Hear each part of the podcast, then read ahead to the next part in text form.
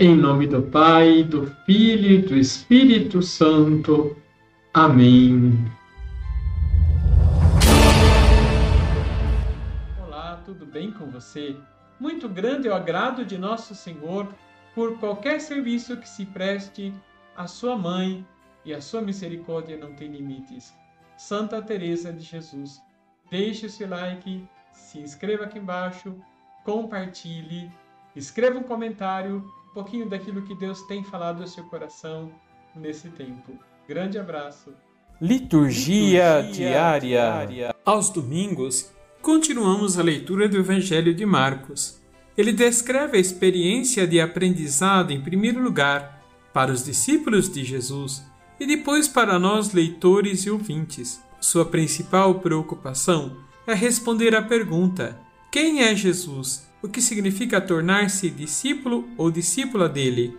Contexto de domingo passado, da cura do homem surdo, falávamos que chegamos ao ponto central do Evangelho.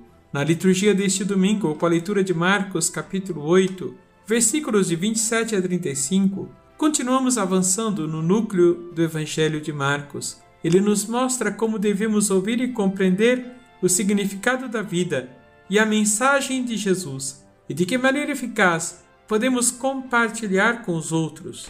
Jesus pergunta aos seus discípulos em Cesareia de Filipe sobre a sua identidade. Em primeiro lugar, pergunta: Quem dizem os homens que eu sou? Ele lhes dão várias respostas. Alguns dizem que é um dos profetas, outros que seria João Batista, ressuscitado, ou ainda que seria Elias, que deveria vir para preparar a vinda do Messias. Depois, faz-lhes uma pergunta muito pessoal: E vós, quem dizeis que eu sou? A resposta de Pedro foi: Tu és o Messias. Em Jesus se realiza todas as expectativas messiânicas que aqueles homens esperavam. Seu mestre não era o mero rabino, ele era o Messias, o Rei de Israel. Suas expectativas sobre Jesus eram altas. Iriam eles se tornarem primeiros ministros? Em seguida, as palavras de Jesus revelam algo inesperado que cria um grande conflito. Jesus começa a anunciar-lhes o que iria acontecer com ele, o Messias. Ele será rejeitado pelos líderes religiosos e pelo próprio povo. Ele enfrentará terríveis sofrimentos e sofrerá morte horrível e vergonhosa por execução na cruz. E no final ressuscitará no terceiro dia. Então Pedro tomou Jesus à parte e começou a repreendê-lo. Se esperava que o Messias fosse guerreiro e combatente a ponto de derrubar o poder do Império Romano.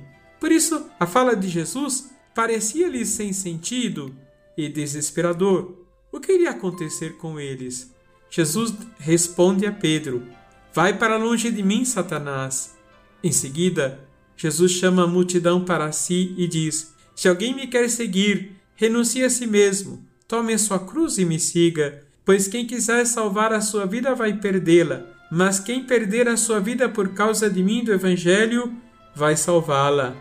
O reino não nos chegará pela violência ou por guerras, mas se consolidará em nosso meio com atitudes de amor e de renúncia. Vamos rezar? Senhor, Ensinai-nos que o vosso reino não se estabelece por violência, mas por atitudes de amor que transformam o mundo.